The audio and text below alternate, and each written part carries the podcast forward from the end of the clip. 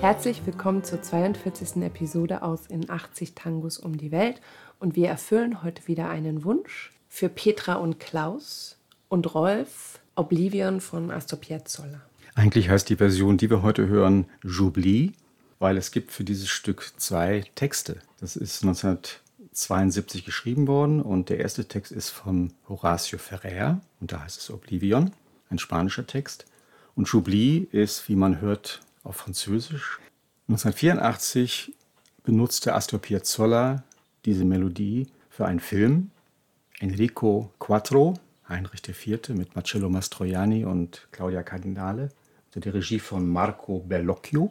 Und dafür schrieb David McNeil einen neuen Text. David McNeil ist, man hört es nicht, eigentlich Franzose.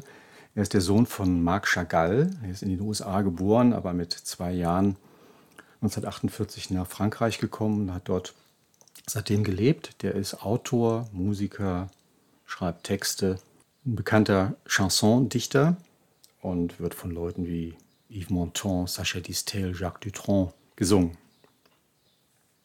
Schwer. Plötzlich schwer scheinen die Laken und der Samt deines Bettes, bis ich unsere Liebe vergesse. Schwer, plötzlich schwer umfassen mich schon deine Arme in der Nacht. Spät entfernen wir uns Wange an Wange, alles wird verschwommen und ich vergesse. Ich vergesse.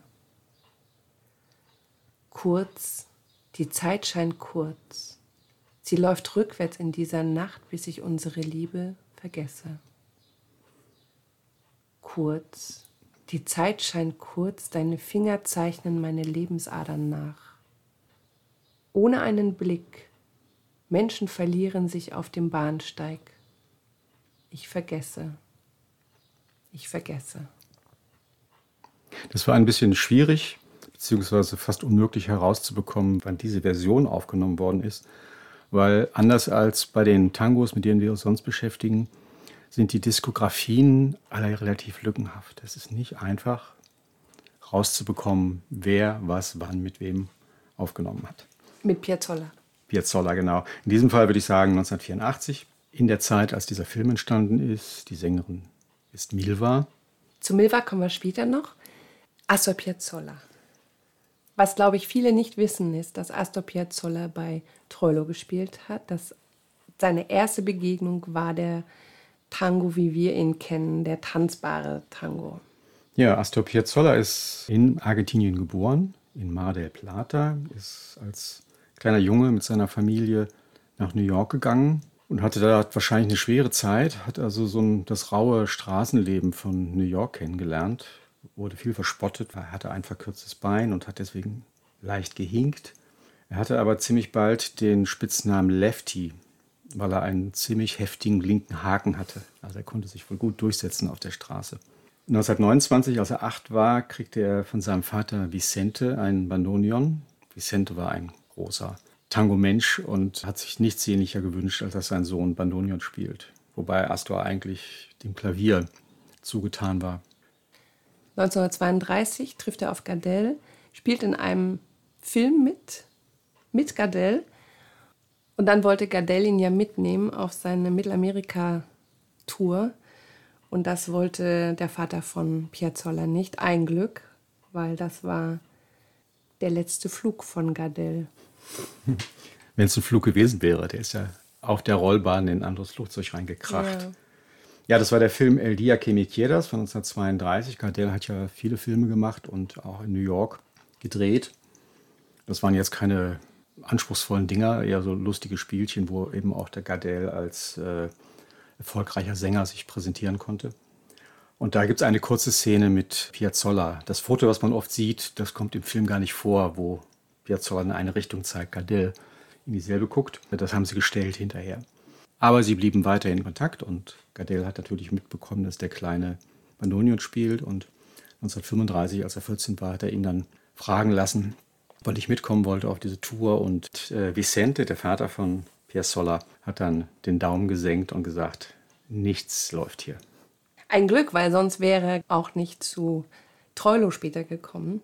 Annibal Troilo suchte einen Bandonion-Ersatz und dann kam der kleine Piazzolla zu, zum Vorspiel zu Troilo Und dann hat Treule wohl gesagt, so, ja, was kannst du denn so alles aus unserem Repertoire? Und dann hat Piazzolla alle Stücke runtergespielt. Und das hat den Treule, glaube ich, so beeindruckt, dass er gesagt hat, so, morgen Abend fängst du an.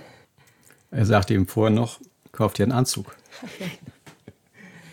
und ja. man kann schon sagen, dass es eine unglaublich fruchtbare Beziehung war, Troilo und Piazzolla.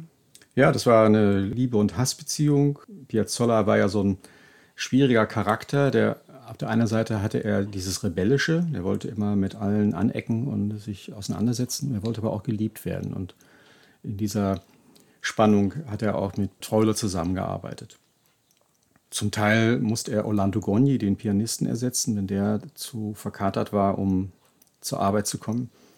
Dann hat sich Piazzolla auch mal ans Klavier gesetzt, natürlich nicht in dieser Qualität, aber immerhin, er war so gut, dass er das auch hinkriegen konnte. Und er neigte zu hässlichen Scherzen. Ja, er war berüchtigt für seine dummen Jungenstreiche. Also Knallkörper auf der Bühne oder in einem früheren Orchester, an dem er gespielt hat, bei Francisco Laudo, hat er mal die Schrauben von dem Bandonion des Bandleaders gelöst, sodass das Instrument, als der Orchesterleiter es ganz aufgezogen hat an einer Stelle in einem Stück, das war übrigens Loka, ist das Instrument auseinandergefallen. Das war dann auch das Ende seines Engagements bei Laudo. Und bei Troilo war es einfach eine Anhäufung von zu spät kommen, Undiszipliniertheit und so weiter. Und dann hat er ihn 44 entlassen. Piazzolla ist Troilo aber erhalten geblieben. Wir hatten ja schon die Compassita von Troilo im Arrangement von Piazzolla und hat nach einer kurzen emotionalen Pause dann regelmäßig für das Orchester arrangiert. 1954 hatte er dann ein Stipendium nach Paris. Er hat dann ein Jahr bei Nadia Boulanger studiert Komposition hat er studiert bei ihr. Komposition und Harmonielehre und dieser ganze Kram. Und dort hat sie ihn so ein bisschen provoziert. Sie wollte den authentischen Piazzolla hören und er hat immer nur so Adaptionen von europäischer Kunstmusik gegeben, so Bela Bartok, Stravinsky und sowas. Und das fand sie nie so richtig authentisch. Und dann ist er irgendwann mal mit der Sprache rausgerückt, dass er eigentlich so einen Tango-Background hat. Und das war in der Sphäre der europäischen Kunstmusik in der Hochkultur einfach nicht so hoch angesehen. Aber das hat sie so begeistert, als er dann doch mal am Klavier einen Tango gespielt hat, dass sie gesagt hat, das sollte er machen. Er sollte dabei bleiben. Und das hat ihn so motiviert, dass er noch in Paris 15 Aufnahmen gemacht hat mit einem Streicherensemble und verschiedenen anderen Musikern, unter anderem Lalo Schifrin, den man aus der Filmmusik kennt. Und aus Paris zurück in Buenos Aires hat er dann beschlossen, sich einem neuen Tango-Thema zu widmen und hat das dann Tango Nuevo genannt. Ja, das war voller Schwung, wo er da zurückgekommen ist. 1955 war auch das Jahr, in dem Perón gestürzt wurde. Großer Umbruch, das Ende der goldenen Epoche des Tango. Er hat dann das Octetto Buenos Aires gegründet, einschließlich einer elektrischen Gitarre, und hat seinen berühmten Dekalog verfasst, die zehn Gebote von Astor Piazzolla, wo er so sein Credo verbreitet hat. Und ein paar Sachen, sie spielen nicht zum Tanzen, es ist Musik zum Zuhören, keine Musik für die Massen. Also er hat sich bewusst vom Tango als populärem Genre abgegrenzt. Und sie spielen keine Lieder, bis auf Ausnahmen. Also es ging nicht um gesungenen Tango, sondern um instrumentalen Tango. Und stilistisch eben sehr offen. Es gibt keinen Chef, keinen Leiter der Gruppe. Das Einzige, was klar sein muss, es geht um Astor Piazzolla. Und das war in der Zeit ein Affront für die traditionelle Tango-Welt. Also zum Teil wurde seine Familie auf der Straße angepöbelt und in Konzerten musste er mitunter im Tomatenhagel seine Stücke beenden. Also es war ziemlich heftig, sozusagen eine Konfrontation zwischen Tradition und Aufbruch. Ja, was ich spannend finde, ist, dass die Orchesterleiter, also Fresedo, De Caro und wie sie alle hießen, die eigentlich in den 20er, 30ern die Erneuerer waren des Tango, dass die dann später eben in dieser Zeit von Piazzolla eigentlich die Bewahrer geworden sind, ja, ne? weil sie wollten mhm. den traditionellen Tango bewahren, anders als Piazzolla. Das finde ich mhm. interessant, dass man das vom stimmt. Erneuerer zum Bewahrer wird. Es gab in demselben Jahr dann auch eine Konferenz, einberufen von Julio de Caro, der war ja auch mal als Revolutionär firmiert. Und da nahmen Leute teil wie Fresedo, Canaro, die ganze Bande. Und die haben versucht, den Tango als Genre zu retten, weil Mitte der 50er Jahre war einfach ein riesiger Umbruch. Es gab auch eine kulturelle Öffnung, abgesehen davon, dass eine Diktatur eine andere abgelöst hat, war trotzdem ein künstlerischer Aufbruch in ganz vielen Bereichen. Während in der Zeit des Peronismus alles relativ reglementiert und nationalisiert und auch den Tango fixiert war. Viele kennen wahrscheinlich Maria de Buenos Aires, die einzige je geschriebene Tango-Oper, geschrieben von Piazzolla. Die hat er zusammen gemacht mit Horacio Ferrer 1969. Und im selben Jahr hatten sie auch ihren Mega-Hit Ballada para un Loco. Piazzolla soll über das Stück mal gesagt haben, der Einzige, der das nicht gesungen hat, ist Ayatollah Khomeini. Und das war sehr ungewohnt, ne, dass also so eine avancierte Musik auf einmal derartig durchgeschlagen ist. Ich persönlich war 1996 in Montevideo bei einem Tango-Festival und habe da in einem Einkaufszentrum eine Schulaufführung gesehen. Das waren so Kids, 14, 15, 16. Und die haben eine szenische Aufführung von Ballada para un Loco gemacht. Also ich war sehr beeindruckt. Die Aufs und Abs in seiner Karriere haben auch dazu geführt, dass er sich manchmal politisch ein bisschen zweifelhaft verhalten hat. Also es gibt eine unrühmliche Episode während der Fußball-Weltmeisterschaft 1978 in Argentinien. Da hat er ein Stück geschrieben, Mundial 78, und hat damit im Grunde die Militärjunta, diese Staatsverbrecher unterstützt. Oder als dann der Falklandkrieg war, der Kampf um die Malvinas mit den Engländern, hat er auch ein Stück dem amtierenden General der argentinischen Truppen gewidmet. Also er hatte in der Wahl seiner Themen nicht immer eine glückliche Hand, obwohl er bestimmt kein Anhänger der Diktatur war, aber da war er manchmal nicht besonders geschickt.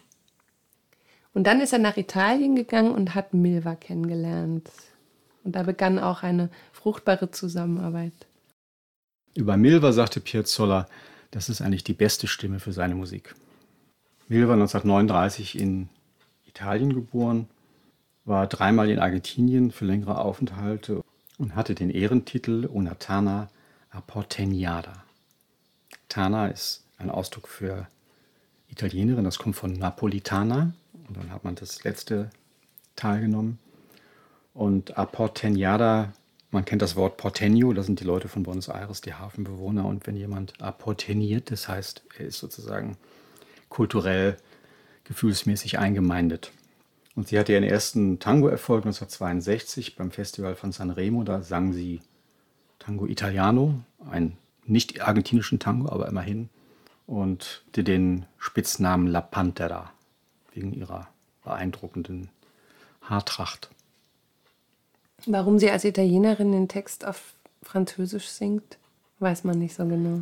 Das weiß ich auch nicht, warum sie nicht den spanischen Originaltext nimmt. Ich finde den auch sehr schön, den Text von David McNeil, aber das hatte vielleicht produktionstechnische Gründe. Vielleicht wollte der Regisseur einen anderen Text. Das habe ich noch nicht rausbekommen. Das war unsere 42. Episode in 80 Tangos um die Welt und heute haben wir wieder einen Wunsch erfüllt für Petra und Klaus und Rolf. Also wir haben drei auf einen Schlag gemacht. Genau, das Stück war Oblivion, eine Komposition von 1972 von Astor Piazzolla mit einem neuen Text von 1984 von David McNeil. Die Sängerin ist Milva. Schön, dass ihr uns begleitet habt auf unserer Reise durch Tangos, die uns am Herzen liegen und wenn ihr gerne einen Tango habt, durch den wir eine Reise machen sollen, dann könnt ihr uns gerne etwas spenden und dann machen wir eine Reise durch euren Lieblingstango. Das waren heute Daniela und Raimund, Tango Mundo Berlin. Bleibt gesund und bis bald. Gut. Tschüss.